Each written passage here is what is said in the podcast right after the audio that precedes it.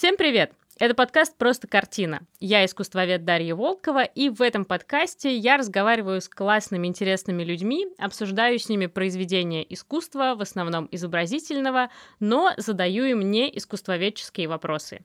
И сегодня у меня в гостях один из моих любимых подкастеров э, во всем интернет-пространстве, автор подкастов «Закат империи» и «Время и деньги» Андрей Аксенов. Я ему должна сказать «Привет, Андрей», а он ответит – Привет, ребята.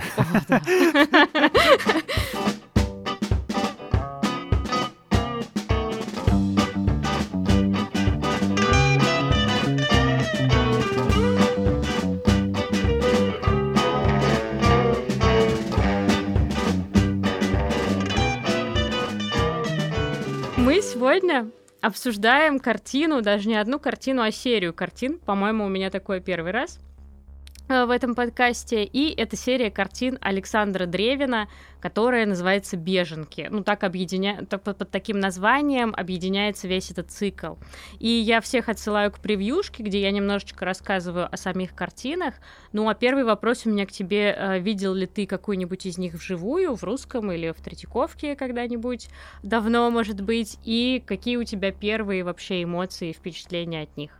Слушай, я не помню, чтобы я видел их вживую как будто бы она нарисована так, что вот эти женщины, которые нарисованы на картинах, они все, э, ну, абстрактные, не, не в искусствоведческом смысле, а в смысле, что они очень схематично нарисованы, и ощущение такое, что это специальное, э, не конкретное какое-то лицо, не конкретный персонаж, что это просто Такая условный человек, который попал... человека, да?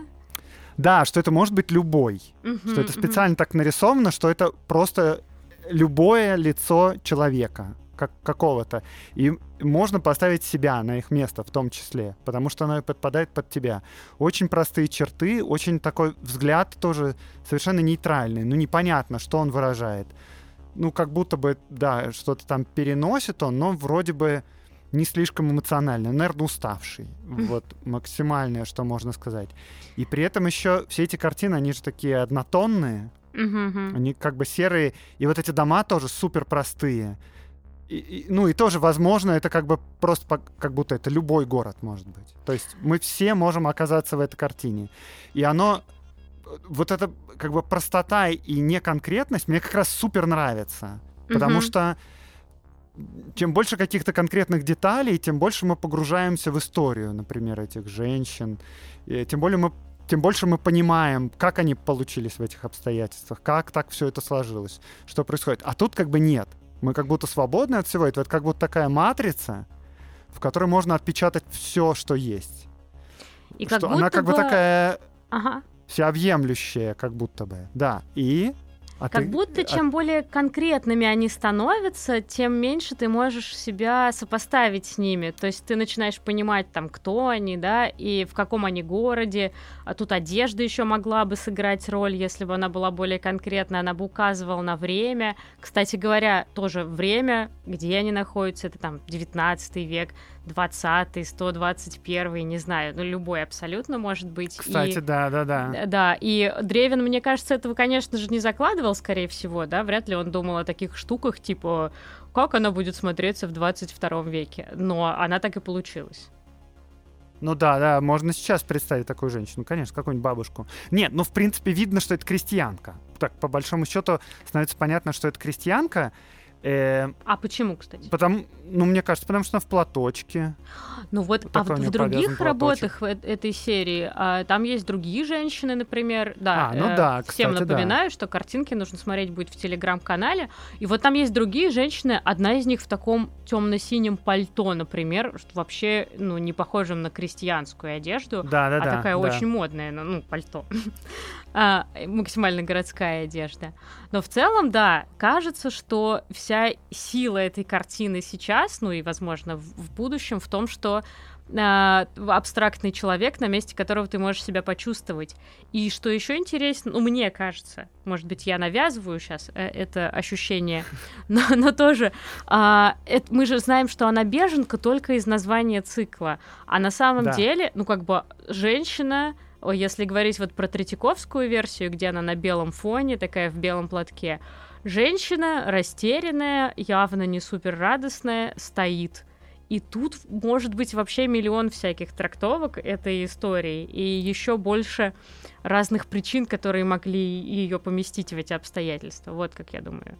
Э, картина отчасти автобиографическая. То есть мы знаем, что Древин а, родился, он в Риге, по-моему, и он да, в 15 да. году 1915 только переехал в Москву. Переехал вынужденно. И скажи мне, что происходит в этот момент э, в Риге, в России, между Ригой и Москвой, грубо говоря, да?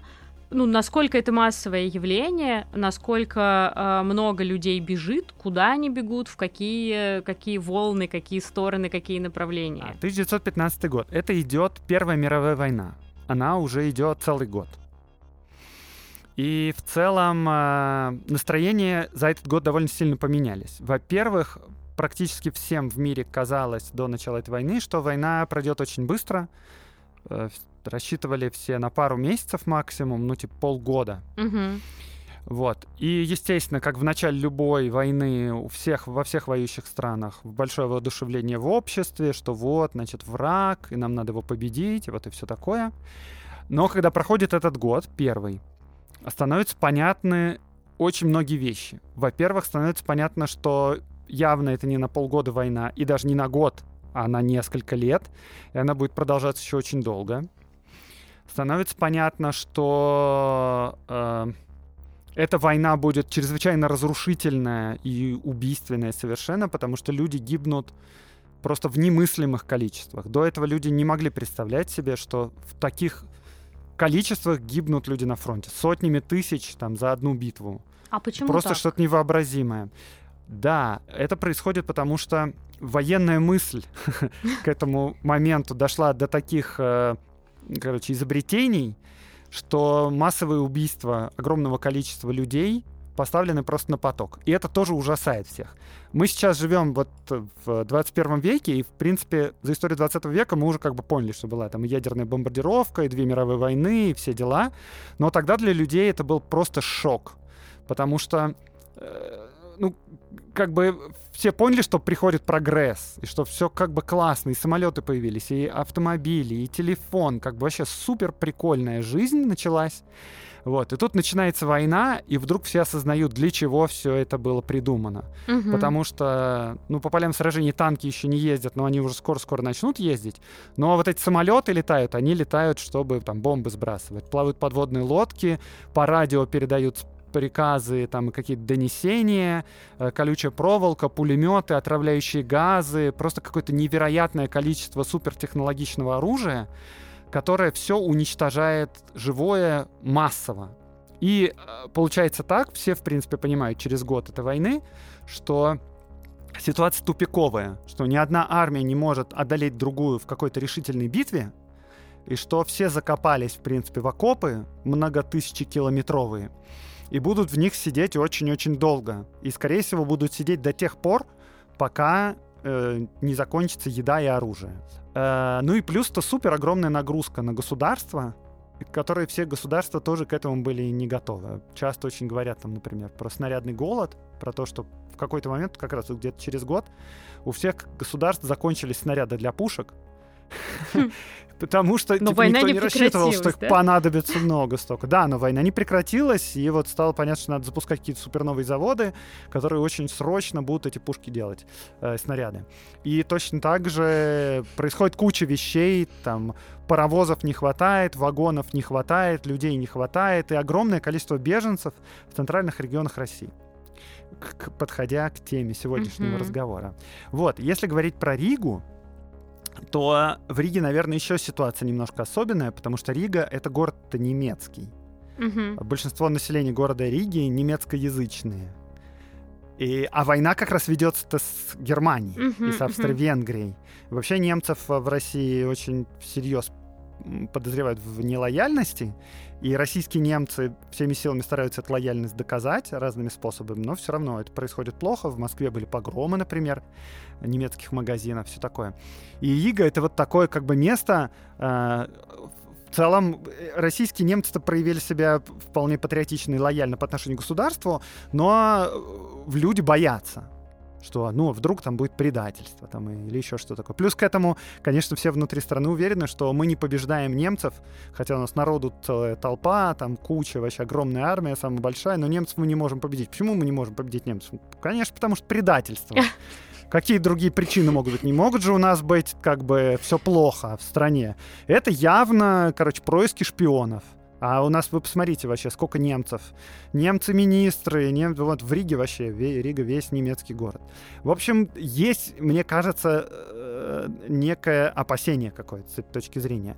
Да, но Древин сам, он же, он, во-первых, он не немец, и он, по-моему, даже по происхождению латыш. У него uh-huh, uh-huh. кто-то там из то ли родителей, то ли бабушек, дедушек. Латыш. У него какая-то оригинальная вот фамилия, такое. типа Дрейвинч или что-то такое. То есть он А-а-а. ее изменил немного, когда ага. оказался в Москве. Ага.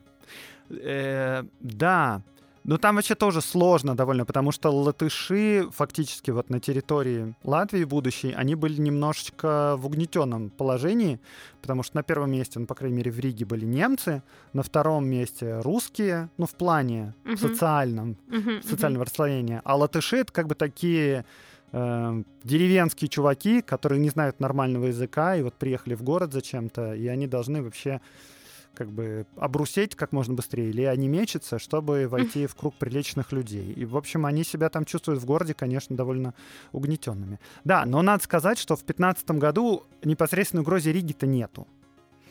Э, дело в том, что война ведется не супер как бы классно, и было там наступление в Галиции, потом Галицию оставляли, Польшу приходилось оставлять, и там Варшаву эвакуировали, какие-то разные города тоже эвакуировали, были прямо организованные эвакуации населения оттуда и военных, и все такое, с большими трагедиями и сложностями. Вот. Но э, Ригу-то не эвакуировали особо так сильно но были люди, которые просто понимают, что это слишком близко к фронту. И, наверное, стоит оттуда уехать. Не было такого момента, как в Варшаве, когда просто объявили эвакуацию mm-hmm. и сказали всем, надо уезжать. Такого не было. Это было, видимо, решение их самостоятельно. Ну, тем более в 2015 году. К 2017 году там уже ждали, что немцы могут взять Ригу, и оттуда люди бежали, но в 2015 году это, кажется, такой сильно заранее продуманный какой-то вариант, уехать, перетерпеть все это. А какие причины могут заставить бежать, кроме, ну, вот такой прямой эвакуации? Завтра будут бомбить город, всем нужно из него уйти, например, да? Но люди бегут от войны, э, в том числе потому, что везде, где проходит фронт, во-первых, там просто ничего не остается, просто выровненная, разбомбленная земля, потому что в основном вот эта война, она именно такая. Очень мало бывает как бы мощных прорывов и быстрого захвата большой территории. В основном чаще всего происходит просто равнение всего живого э, с артиллерией и потом продвижение на не очень большие расстояния вперед. Это просто как бы ничего не выживает в тех местах, uh-huh. где ведутся непосредственно боевые действия. А в тех местах, которые к этим военным действиям прилегают, там тоже нет ничего хорошего, потому что там постоянные реквизиции, там э, живут солдаты во всех домах, там забирают просто у тебя скот, еду, все такое. Плюс ты можешь попасть под горячую руку кому-нибудь, и люди просто бегут из этих мест просто потому, что там опасно жить, э, опасно находиться. Э, рассказывают очень много о мародерствах, причем это мародерство э, ну, не только при наступлении как бы на занятой территории, но в том числе и перед отступлением на территории, которые бросают, и в том числе на территории просто, в которой не повезло находиться рядом с фронтом. Вот, например, 15 год, сентябрь, и крестьяне пишут командующему Юго-Западным фронтом. Вот что они пишут. Ваше Высокопревосходительство, мы, крестьяне села Киверцы Луцкого уезда, беженцы, имеем честь настоящим донести вашему Высокопревосходительству на бесчинство и грабежи казаков, кое они проявляют над мирным населением в местах, где грозит нашествие неприятеля. Доносим вам, что казаки в тысячу раз хуже грабят и издеваются над мирным населением. Они, въезжая в села, поголовно нагайками изгоняют все население из сел, лошадей заводят в дома и амбары, режут скот, бьют птицу, поджигают постройки, и все это делается без надобности. Все хаты перерывают, все имущество выворачивают, ценные предметы забирают, везде и всюду ищут денег, нахальство и разнузданность их доходят до того, что они обыскивают крестьян, раздевая и снимая обувь, думая, что деньги у крестьянина лежат за голенищами или зашиты в складках платья. Все строения сжигаются дотла, и все это делают русские воины и над своим же населением. Действия эти хуже в тысячу раз действий наших врагов, те, мы знаем по рассказам бежавших из неволи, не мародерствуют. Было все известно на уровне министерств э, что происходит массовое абсолютно изнасилование, сжигание домов, грабежи совершенно повальные. Вот. И больше всего в этом преуспевают казаки. Обычно. Э, ну, это причина, по которой бегут крестьяне. Угу. Люди, которые бегут из городов, они, в принципе, тоже ничего хорошего не ждут. Ну, понятно, что сейчас займут этот город, и, скорее всего, этот город останется прифронтовым или близко к фронту, и туда тоже будут попадать бомбардировки. Ну, в общем, все люди просто хотят избежать попадания в зону боевых действий, и они бегут оттуда. Массово. Это большое отступление русской армии. А, и одновременно с армией отступают и беженцы. И вот что вспоминает военный участник этого отступления. Параллельно железной дорогой, нескончаемой вереницей людей, животных, повозок шла живая лента вынужденной и насильственной эвакуации. Здесь в общей массе сплеталась и бесхозяйственность снявшихся военных обозов с безразличными ко всему возчиками, и старательно уложенный последний скарб бросившего свой дом хозяина-беженца, и гонимый гурт скота, и временные шалаши отдыхи измученных людей, и группы выбившихся уже из сил, но пока еще живых, и, наконец, могилы, кресты, холмы и трупы, трупы брошенного и неубранного человеческого и животного тела. Холодное отчаяние охватывало душу от бесконечных картин бесконечного людского горя. И э, вот еще, например, пишут в газетах. Огромный поток беженцев заливает страну. Беженцев, впрочем, значительно меньше, а больше выселенцев. Людей, оторванных насильственно от родной земли, имущества и привычных условий труда. Плетутся пешком, движутся на бесчисленных подводах, едут на платформах товарных поездов и на крышах вагонов. И среди этого огромного людского потока до 60% детей. Плюс к тому, еще люди тогда, особенно крестьяне, они же очень непривычные к смене места. Они же жили всю жизнь в своей деревне. Там ходит девушка замуж, она переходит в соседнюю деревню в целом. А такого, что ты уехал там, из родной белорусской деревни куда-нибудь на Волгу, это вообще шок просто. Просто люди разговаривают на Волге на другом языке. Ты как бы, если уедешь из-под Бреста и приедешь в Самару, там буквально тебя не понимать будут, как ты разговариваешь. Люди... И это сейчас, не знаю, мне это, конечно, супер сложно понять. Это примерно как переехать на другую планету, э, то есть у них же не было шанса узнать, как живут люди, ну там в соседнем регионе. Э, насколько я понимаю, крестьяне же довольно привязанные к земле люди, правильно? Да, так и есть вообще. Угу. Это нам очень сложно представить уровень шока тех людей. Мы хоть хоть когда-то там бывало такое, что кто-то ездил на отдых если не в Турцию, то я не знаю, в Анапу хотя бы. Ну, в любом случае, Люди мы можем посмотреть, пос посмотреть шоу, не знаю, Орел и Решка или что там все смотрят. Ну да, и да, понять, да, как оно выглядит. Угу. А вот они переехали. И как будто бы, ну, приехали в какой-то большой город. Кто занимается этими беженцами? Вот ты говоришь, кто-то пытается их размещать, там, э, кто-то забивает на это. Но чья это вообще забота? И это должно делать государство, это должны, это делают какие-то энтузиасты, меценаты, благотворители. Были, например, люди, которые заведовали эвакуацией людей, скажем, из Варшавы. Это более-менее описанная история.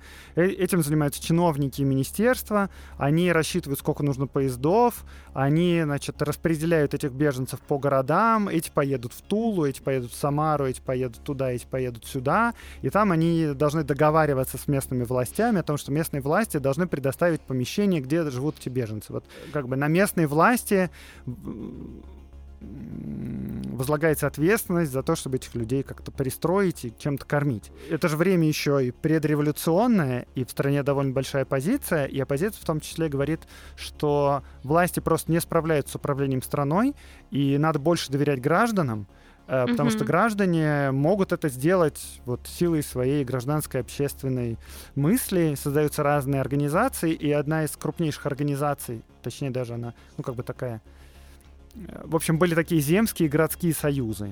Это организации, которые сделаны низшим уровнем власти, муниципальные депутаты, короче, местные всякие. Они все оппозиционные, либеральные, все такое. Вот они организовывают этот земский союз и городской союз. И в рамках этого союза они пытаются, значит, э, или подменять государство, или делать какие-то вещи, с которыми государство не справляется, скажем, организовывают санитарные поезда, организовывают даже производство снарядов на mm. каких частных заводах, размещают беженцев, значит, э, ну, устраивают, ну, кстати... пытаются как-то эту жизнь, вот, и все такое. А у кого лучше получается-то? Э, это довольно сложно сказать, э, потому что все друг друга критикуют. То есть одна из целей вот этих земских союзов, они довольно показательно все это делают. То есть они не устают рассказывать о том, как лучше они справляются, чем государство. Скажем, вот мы организовали поезд санитарный, и вот какой он классный, и вот сколько народу мы на нем спасли, и СМИ почти все либеральные, более-менее оппозиционные, и все СМИ про это рассказывают. И при этом СМИ будут рассказывать о том, как э, плохо работает, например, государственная служба по вывозу раненых с фронта. Но если разобраться немного поглубже, то оказывается, что в целом э, наверное, качество услуг было у Земского вот этого союза лучше, но Э, государство просто делало гораздо больше. Uh-huh, uh-huh. То есть на один вот этот санитарный поезд, который сделал Земский Союз, приходилось там несколько десятков санитарных поездов гораздо худшего качества, которые вывезли гораздо большее количество раненых. И больше того, в общем-то, финансирование этого Земского Союза, оно шло по большей части со стороны государства.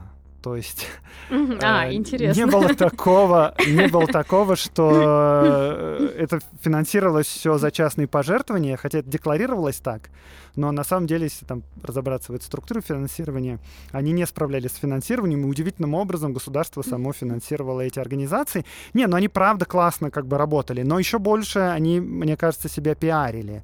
И да, но государство им давало денег, потому что там и парламент заставлял, и все остальное. Ну как так, надо же э, помогать. Вот общество работает. Последнее, что можно сказать про эти земские союзы, их, автор, их авторитет, их медийная как бы репрезентация была настолько массовой, настолько прекрасной и все такое, что они воспринимались действительно как спасители Отечества, что э, первый председатель Временного правительства, князь Львов, это, собственно говоря, почему он стал вдруг премьер-министром Новой России. Он был председателем Земского и городского союза.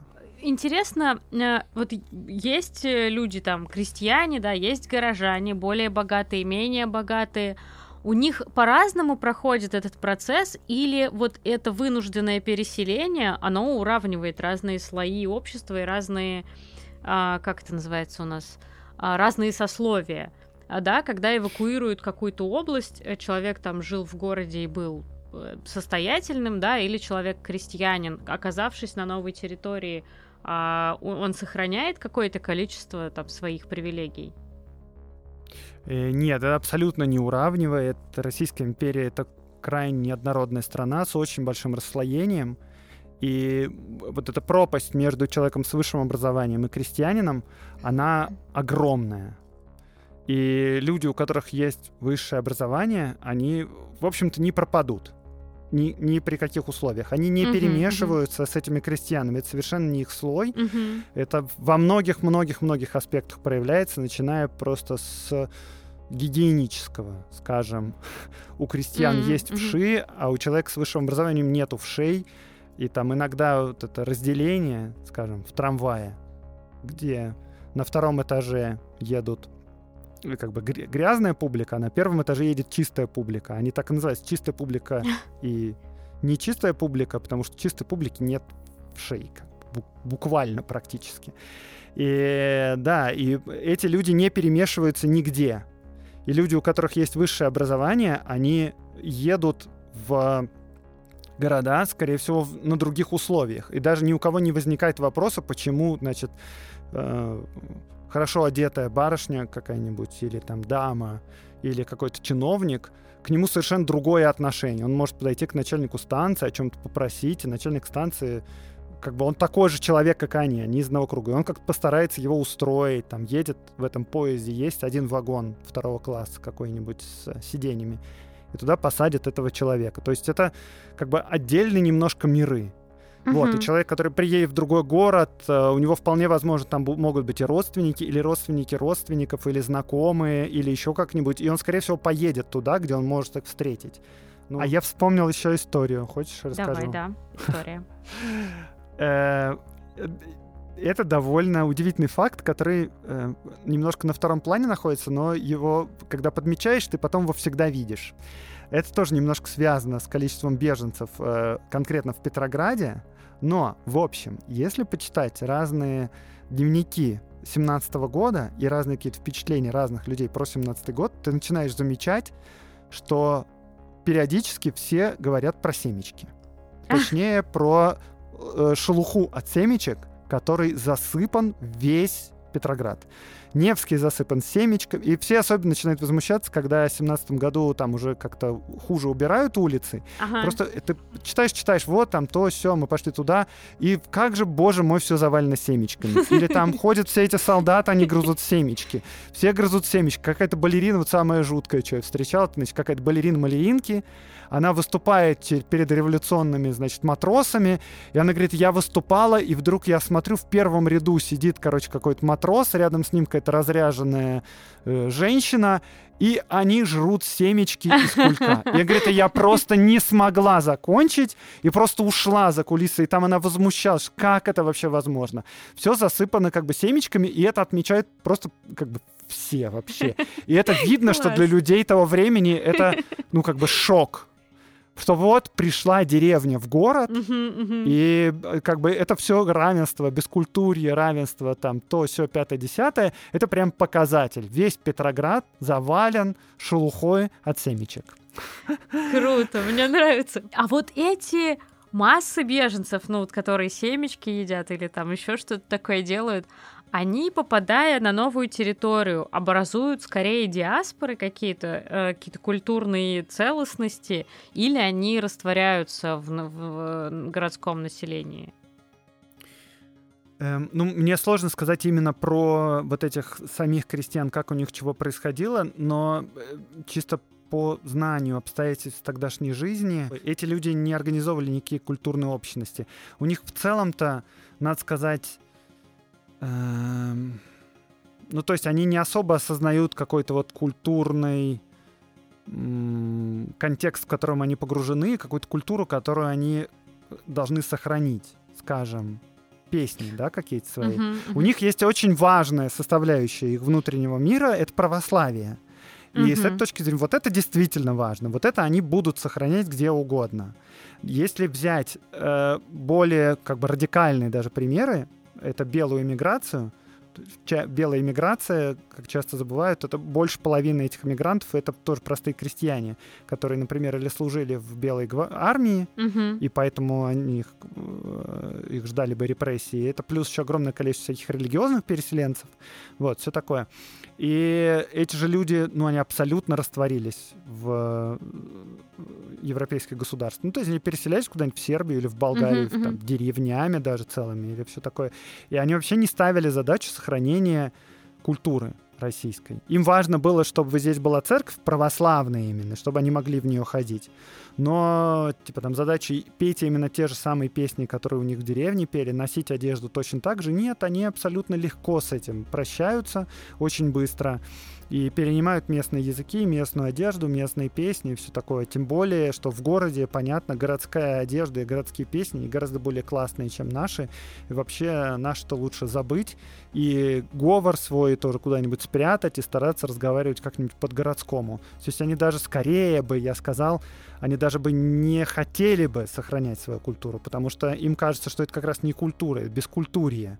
А вот хм. в городе это как раз нормальная культура. И чем быстрее ты приобщишься к этой культуре, чем твои дети быстрее начнут разговаривать на вот этом местном языке, тем будет лучше, они тем проще адаптируются, тем быстрее выйдут в люди, и нормальная жизнь у них будет.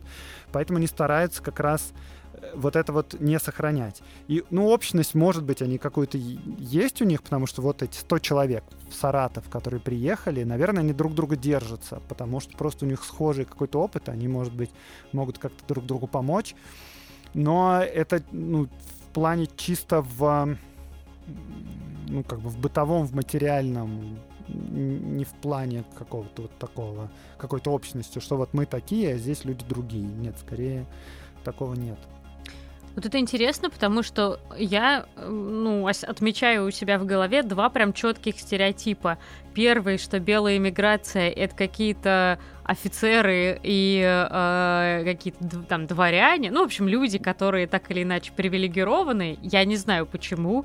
Э, вероятно, это какие-то Нет, фильмы, ну, конечно. что-то такое. Нет, ну, конечно. Большое количество белой миграции, естественно. То есть в среднем, если посмотреть количество образованных с высшим образованием или количество офицеров, то этот процент гораздо больше, чем в среднем по империи, да, естественно, да. Но ну, а, э, просто крестьян тоже средних много. Ну, то есть, если крестьян 50%, а остальные образованные, это означает, что образованных уехало очень много, uh-huh, потому что uh-huh Обычно процент э, другой. Да, я тебя перебил. А, ничего. А второй это то, что люди вот э, в прекрасном прошлом, ну, типа, не знаю, в Российской империи, они были гораздо консервативнее нас, и что они вот берегли свои ценности, и что они вот чтили традиции и ни за что бы не забыли свои песни. Я не знаю, как бы нужно ли это нам сегодня для нашей темы, но как будто есть вот такое ощущение, что наши предки были гораздо более трепетными в отношении своей культуры.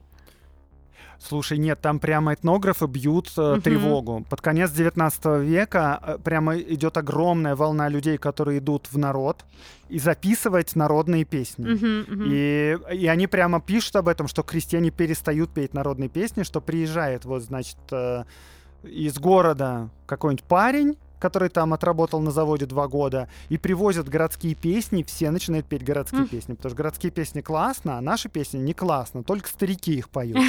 И все как бы пытаются объяснить, нет, нет, вы давайте пойте, пожалуйста, вот свои вот эти старые песни. И крестьяне не понимают, что это вообще такое. Вот этот городской человек приехал из города в городском платье, хорошо зарабатывает, и он такой нам говорит, нет-нет, не надо становиться такими, как я, вот будьте такими же, как вы и есть какой-то здесь подвох. В общем, э, да, и этнографы бьют прям тревогу. Это в конце 19 века уже происходит, что забытые русские народные песни, что скоро мы их не услышим, что надо все это спасать, что надо что-то с этим делать. Э, абсолютно точно, да. То же самое касается одежды, то же самое касается вообще всего. Тогда вот такой вопрос. Э, все эти беженцы, ты говоришь, сотни тысяч людей, это в основном поездка в один конец, или мы знаем, что они могли возвращаться? Насколько это была такая а, переселение народов великое, или, ну, там, побыли беженцами в другом городе и вернулись домой э, восстанавливать свою деревню? Слушай, ну вышло так, что это было путешествие в один конец. Угу. Потому что Первая мировая война для России закончилась революцией, и вот эти территории, которые были захвачены, из которых отступали все эти люди, от которых выселяли, эти территории не были возвращены назад Российской империей, а после этого началась гражданская война. И когда началась гражданская война, то это просто полный хаос начался. Все люди едут куда угодно, с ними происходит непонятно что, их там насильно забирают в Красную армию, их насильно забирают в Белую армию, и вообще что с тобой произойдет, никого вообще не заботит, никто ничего не знает, все пытаются хоть как-то, хоть где-то зацепиться и что-то там устроиться. И да, поэтому так, такой истории, что вот они уехали, пожили и потом вернулись на свое место, это истории очень э, редкие. Есть, э, например, история, э, есть даже отдельный прям подкаст, он называется «Пассажиры Йомаймару». Он немножко тоже о другом, не о беженцах, но он показывает вообще ситуацию, о том, как, насколько легко было вернуться домой. В общем, там... Uh-huh в 18 году, летом 18 года из Петербурга, из Петрограда, где довольно голодно, детей отправляют в детский лагерь. Организовали детский лагерь на Урале специально с целью, чтобы они там нормально могли поесть. Там воспитатели отвезли около 200, кажется, детей туда, на Южный Урал, и там они классно питались, там было молочко, как бы дешевая еда и все такое. В Петрограде супер голодно.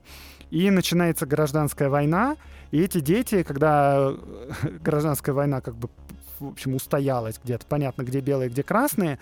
Оказывается, что эти дети за линией фронта, на, как бы на той территории, которую контролируют белые. Мгм. А Петроград в руках красных.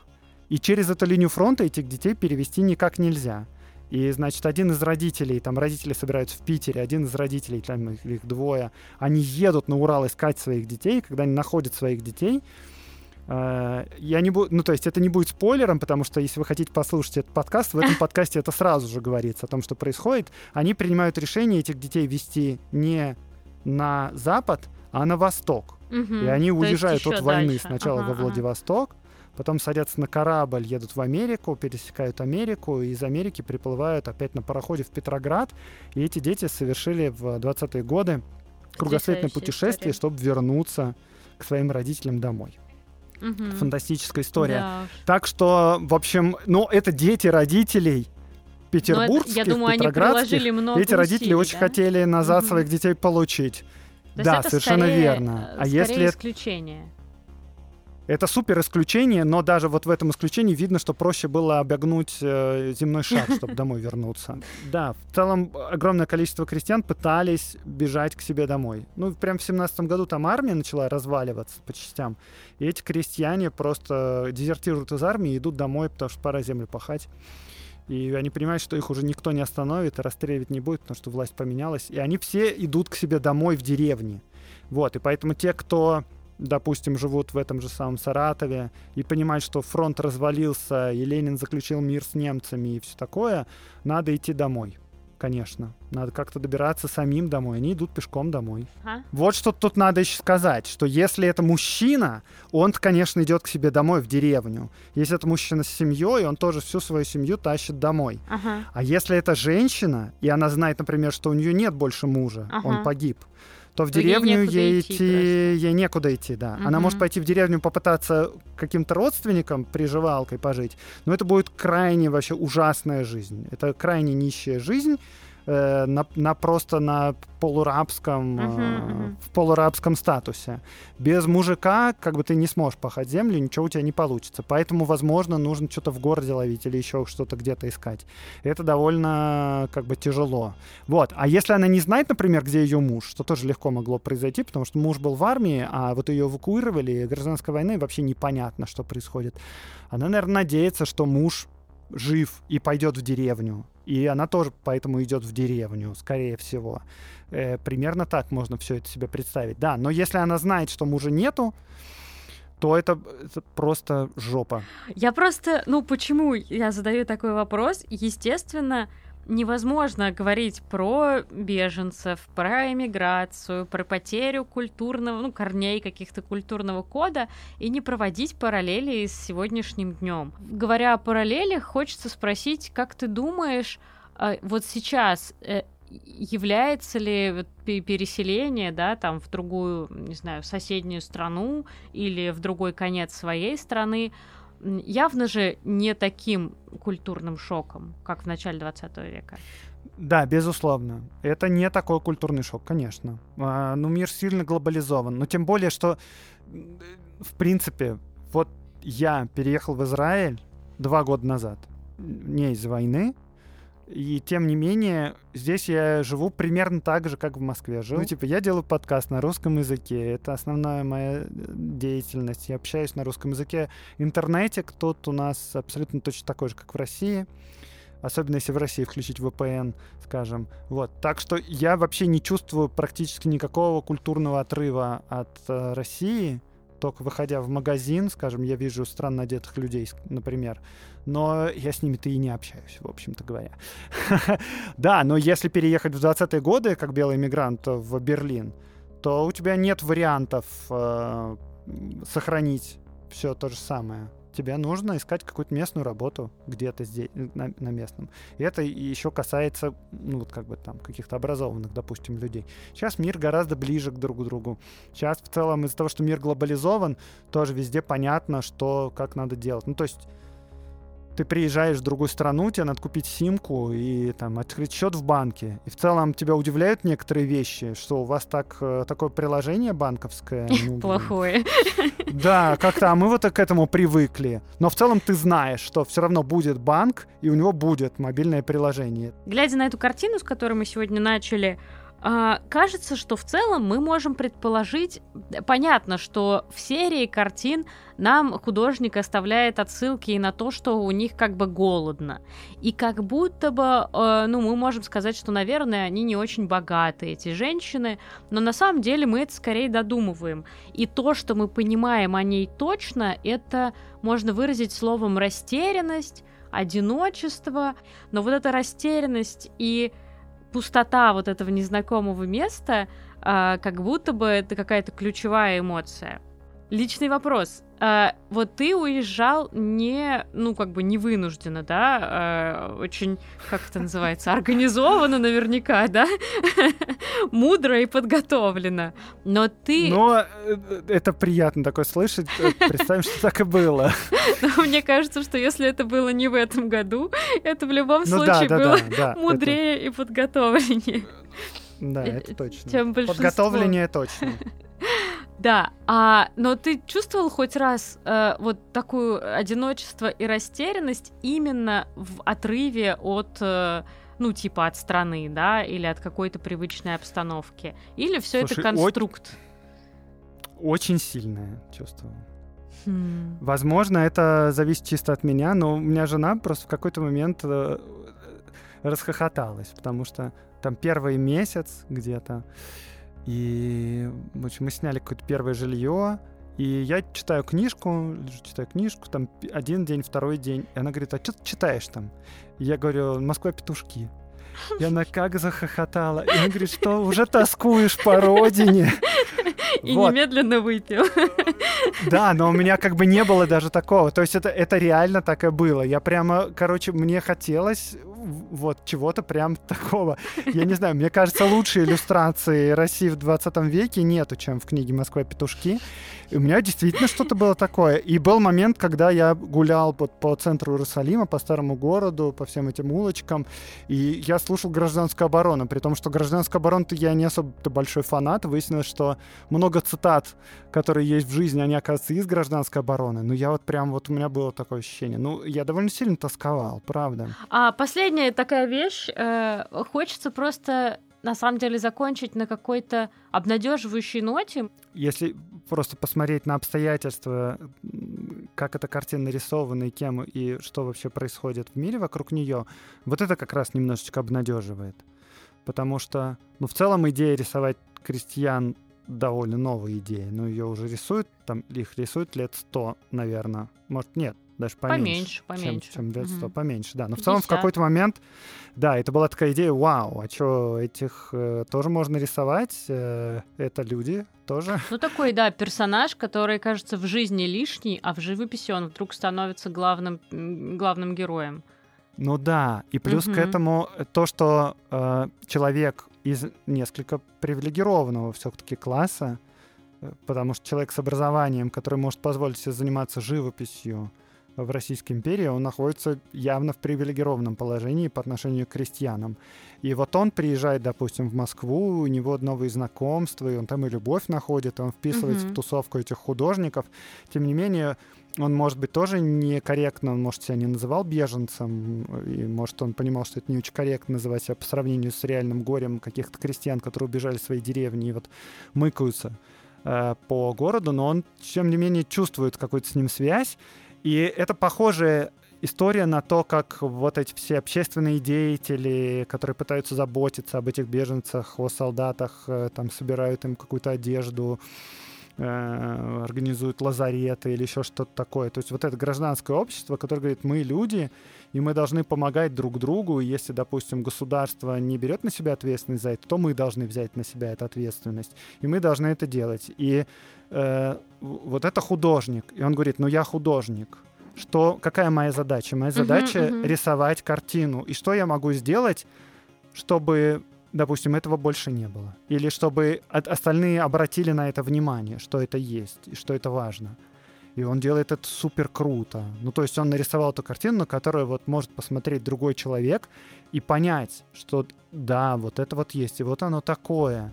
И это большое несчастье и горе. Это может произойти с каждым, это может произойти со мной, это происходит со всеми людьми на всей планете, и там с американцами, и с англичанами, и со всем остальным, и горе. И то, что потерян где-то муж непонятный, что делать с детьми непонятно, и я в другом положении нахожусь. И эти картины работают твоя э, мысль оказалась гораздо более обнадеживающей, чем моя собственная. Он ну, только ну, чувствовал, что, что он это вывел, да. Ну, угу. то есть оно само даже происходит. Но это как бы даже может быть неосознанный гуманизм человеческий. Неосознанный гуманизм. Да, это классно. Желаю всем неосознанного гуманизма, друзья. Вот, спасибо, что пришел. Друзья, будьте, пожалуйста, гуманными, э, проявляйте эмпатию, заботьтесь о людях вокруг себя, э, какими угодно способами, картинами, подкастами, донатами. Берегите себя. Точно. И слушайте подкаст «Закат империи» и «Время и деньги», у которого вышел новый сезон. Да, а, спасибо, что вы это послушали. Постарайтесь поставить лайкосик, оценку, написать отзыв, ну, в общем, сделать что-нибудь, чтобы нам было приятно, потому что мы старались. Пока-пока. Пока-пока. Спасибо, что позвала. Пока.